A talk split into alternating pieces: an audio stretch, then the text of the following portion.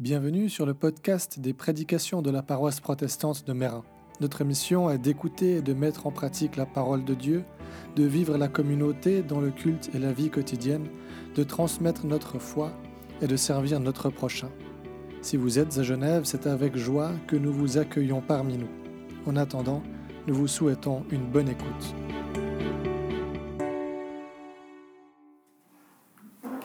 Ô Dieu notre Père, donne-nous un esprit de sagesse et de révélation afin qu'il nous soit donné de rencontrer ton Christ à travers ta parole et que nos vies en soient transformées pour la gloire de ton nom. Amen. Alors, je vous lis euh, dans la lettre des, aux Éphésiens euh, dans le chapitre 1, versets 15 à 23. La prière de Paul. Prière de Paul. Voilà pourquoi maintenant que j'ai entendu parler de votre foi dans le Seigneur Jésus et de votre amour pour tous les croyants, je ne cesse pas de remercier Dieu à votre sujet. Je pense à vous dans mes prières et je demande au Dieu de notre Seigneur Jésus-Christ, au Père glorieux, de vous donner l'esprit de sagesse qui vous le révélera et vous le fera vraiment connaître. Qu'il ouvre vos yeux à sa lumière, afin que vous compreniez à quelle espérance il vous a appelé, quelle est la richesse et la splendeur des biens destinés à ceux qui lui appartiennent, et quelle est la puissance extraordinaire dont il dispose pour nous les croyants? Cette puissance est celle-là même que Dieu a manifestée avec tant de force quand il a ramené le Christ d'entre les morts et l'a fait siéger à sa droite dans le monde céleste. Le Christ qui est placé au-dessus de toute autorité, de tout pouvoir, de toute puissance, de toute domination et de tout autre titre qui puisse être cité, non seulement dans ce monde-ci, mais aussi dans le monde à venir. Dieu a mis toutes choses sous les pieds du Christ et il l'a donné à l'Église comme chef suprême. L'Église est le corps du Christ. C'est en elle que le Christ est pleinement présent, lui qui remplit tout l'univers.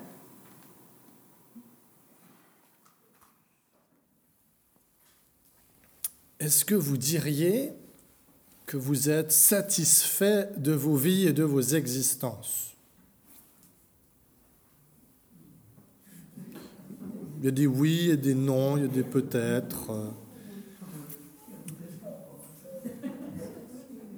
En tout cas, en tout cas, ma génération, et je crois encore plus celle qui vient après, nourrit une sorte d'insatisfaction. Nourrit une sorte d'insatisfaction quant à sa vie et son épanouissement. Et on le voit bien, je crois, dans l'importance du monde du divertissement. Que ce soit la musique, les livres, les films, les jeux vidéo qu'on nous vend, tous nous invitent à découvrir, à habiter, à nous projeter dans des univers parallèles, dans des personnages aux super pouvoirs, aux super capacités, aux vies extrêmement palpitantes. On a même récemment l'entreprise Meta, c'est l'entreprise qui possède Facebook, vous en avez peut-être déjà entendu parler, qui est en train de mettre en place ce qu'ils appellent le métavers. On a l'univers, mais du coup, ils créent un métavers pour pouvoir y vivre des choses vraiment excitantes, parce qu'on s'ennuie un peu ferme ici. C'est un univers virtuel dans lequel on pourra se plonger de différentes manières pour enfin vivre quelque chose de stimulant. Et tout ça, c'est du divertissement. C'est-à-dire que c'est là pour détourner notre attention, éloigner notre attention de ce qui est en train de se jouer au plus profond de nous. Et avec la pandémie, beaucoup de ces sources de divertissement ont été fermées, que ce soit les restaurants, les théâtres, les cinémas, les lieux de rencontre, etc. Et j'en passe. Et du coup, pour beaucoup, en tout cas de mes contemporains, des plus jeunes, eh bien, on s'est retrouvé euh, contraint de faire face à ce qu'il y a en nous, à cette insatisfaction, à cette frustration, ce sentiment que, eh bien, il y a plus à vivre de cette vie, il y a plus à en, à en attendre que du métro boulot dodo ou métro école dodo pour les plus jeunes. Un sentiment qui se traduit aussi, je crois, dans cette quête d'une identité, ce qui suis-je? Qui suis-je qu'une génération entière pose et cherche, pour laquelle elle cherche des réponses. Dans les premiers versets de l'Épître aux Éphésiens, Paul écrit que lorsque nous sommes en Christ, c'était un refrain qui revenait tout le temps, en Christ, en Christ, nous qui sommes en Christ, nous qui sommes en Christ, nous trouvons des réponses à ces questions ou des réponses nous sont données. D'une part, une nouvelle identité nous est offerte, celle de fils et de fille de Dieu, lui qui nous adopte. Et un sens est donné à nos vies, celui de refléter la gloire de Dieu. Mais il y a un risque qui va avec ça.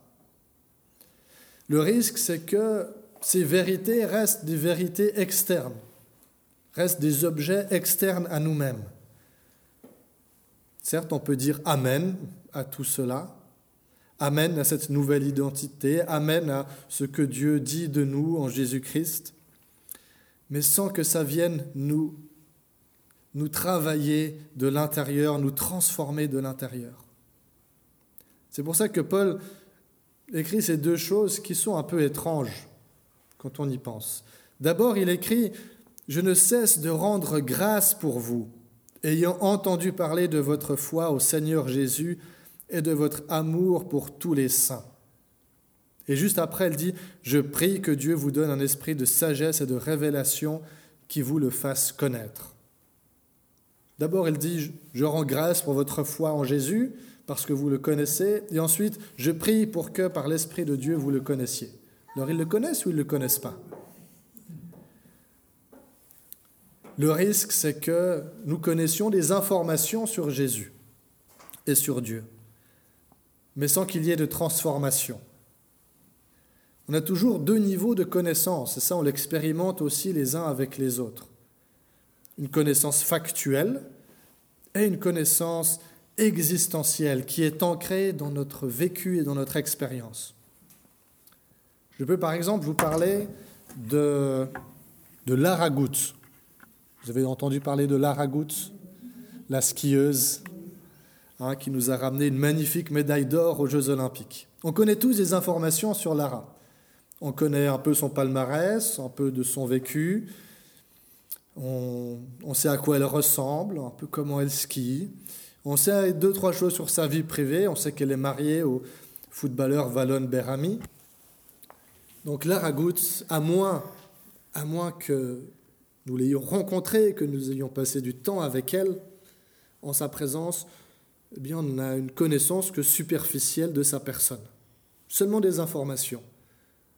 Et aucune de ces informations qui peut vraiment venir changer ma vie. C'est quelque chose, une personne complètement extérieure à moi. Et Paul nous dit, le danger est le même avec le Christ. On risque de le connaître superficiellement de connaître les informations à son sujet, de savoir où il est né, quand il a vécu, ce qu'il a enseigné, ce que la Bible dit à son sujet et prétend. Pareil pour la croix, dire oui, il est mort, d'accord, il est ressuscité, on veut bien, mais sans que cela nous transforme et nous travaille de l'intérieur, sans que cela ne vienne influencer nos existences en profondeur. C'est pour ça que Paul prie pour que cette connaissance soit donnée aux Éphésiens, cette connaissance qui ne peut se donner que par la révélation de l'Esprit Saint. Cette connaissance approfondie de Dieu, après il la développe en trois dimensions. Paul écrit, Je fais mention de vous dans mes prières afin que vous sachiez, premièrement, quelle est l'espérance qui s'attache à son appel, deuxièmement, quelle est la glorieuse richesse de son héritage, et troisièmement, quelle est la grandeur surabondante de sa puissance? L'appel, l'héritage et la puissance. L'appel, il en fait déjà mention dans le passage précédent, au verset 4, dès le début où il écrit qu'en Christ, Dieu nous a élus avant la fondation du monde pour que nous soyons saints et sans défaut devant lui. Un appel qui remonte à avant la fondation du monde, avant que tout notre monde ne vienne à exister, Dieu nous avait déjà appelés, adressé vocation. Et ce n'est pas un appel qui est sans but. Dieu nous appelle à quelque chose de précis. Il nous appelle à être saints et sans défaut devant lui, c'est-à-dire à être semblable au Christ et à recevoir en lui et à travers lui cette nouvelle identité de fils et de fille de Dieu. Nous appelle à la sainteté, à la paix, à la liberté, à la souffrance aussi et à la gloire. Cet appel qui est ancré dans une éternité passée suscite une espérance, c'est-à-dire qu'elle est orientée vers quelque chose auquel nous sommes appelés, à savoir le Christ. C'est la deuxième chose qu'il mentionne quand il parle de la glorieuse richesse de son héritage. L'appel ancré dans le passé pointe vers une autre éternité, une éternité qui est encore devant nous. Cet héritage, il est aussi développé dans, le passage qui est juste avant, au verset 14, où il écrit qu'en Christ, vous aussi, après avoir entendu la parole de la vérité, l'évangile de votre salut, en lui vous avez cru et vous avez été scellés du Saint-Esprit qui avait été promis et qui constitue le gage de notre héritage en vue de la rédemption de ceux que Dieu s'est acquis pour célébrer sa gloire. Un héritage qui est le Christ. Le Christ vers qui nous sommes appelés on est appelé à la fois en lui et vers lui. Et à quoi peut ressembler plus précisément cet héritage C'est difficile à dire. C'est quelque chose qui semble être au-delà de notre imagination. L'apôtre Jean, dans sa première épître, écrit que nous sommes maintenant enfants de Dieu et ce que nous serons n'a pas encore été manifesté. Mais nous savons que lorsqu'il sera manifesté, nous serons semblables à Jésus parce que nous le verrons tel qu'il est. dans l'Épître aux Philippiens, nous lisons que dans cet héritage, nos corps seront transformés pour ressembler à celui du Christ. Nous savons aussi que ce ne sera pas une petite fête privée, mais que nous ferons partie d'une grande foule que nul ne peut compter, issue de toute nation, de toute tribu, de tout peuple et de toute langue. c'est dans l'Apocalypse que nous le lisons. Voilà ce qui nous attend, voilà notre espérance, voilà la glorieuse richesse de notre héritage. Et entre ces deux événements qui sont ancrés dans l'éternité, se trouve la croix au centre, là où s'est manifestée la grandeur surabondante de sa puissance envers nous qui croyons selon l'action souveraine de sa force. Alors, grandeur surabondante de sa puissance, dans le grec, littéralement, ça s'écrit l'hyper-méga puissance. Hein, ça ne s'invente pas. Ça dit toute l'intensité, toute l'exaltation aussi de Paul quand il écrit ce passage-là, l'hyper-méga puissance.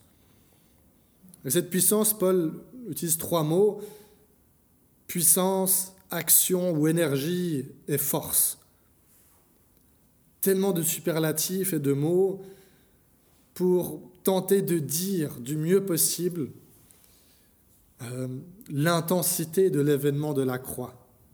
Avec quelle puissance Dieu a ressuscité son Fils? Quelle puissance a été nécessaire pour pouvoir le lever de la mort? Car à la croix, Dieu a vaincu deux forces, deux forces sur lesquelles, en tant qu'être humain, nous n'avons aucune emprise, malgré toutes nos tentatives. Ces forces sont celles de mort et celles du mal. Seule cette puissance, celle qui était manifestée à la croix, l'hyper-méga puissance de Dieu, est suffisamment forte pour nous conduire à cet héritage qui nous a été promis. Seule cette hyper-méga puissance de Dieu peut nous arracher à la mort et au mal. Et Paul continue en nous disant qu'ayant été ressuscité par cette hyper-méga puissance de Dieu, Jésus a été placé au-dessus de toute principauté, autorité, puissance, souveraineté, au-dessus de tout nom qui peut se nommer, non seulement dans le siècle présent, mais encore dans le siècle à venir. Ces forces, ces puissances de mort, de mal, bien qu'elles ont été dominées, vaincues à la croix, Paul nous dit qu'elles continuent de traîner un peu là autour, qu'elles continuent d'exister, et de nous influencer, que lorsque nous cherchons à marcher à la suite du Christ, on se rend compte que des forces essayent de nous pousser un peu à gauche ou un peu à droite, de nous détourner. Mais ce n'est que temporaire. Elles peuvent avoir l'air, ces forces, d'être grandes, fortes et puissantes. Elles peuvent aussi être euh, un peu attirante parfois. On peut être tenté de nous aligner sur ces puissances du monde, peut-être par facilité, peut-être par pression, mais elles ne sont rien comparées à l'hyper méga puissance de Dieu, à la grandeur surabondante de la puissance de Dieu envers nous qui croyons selon l'action souveraine de sa force.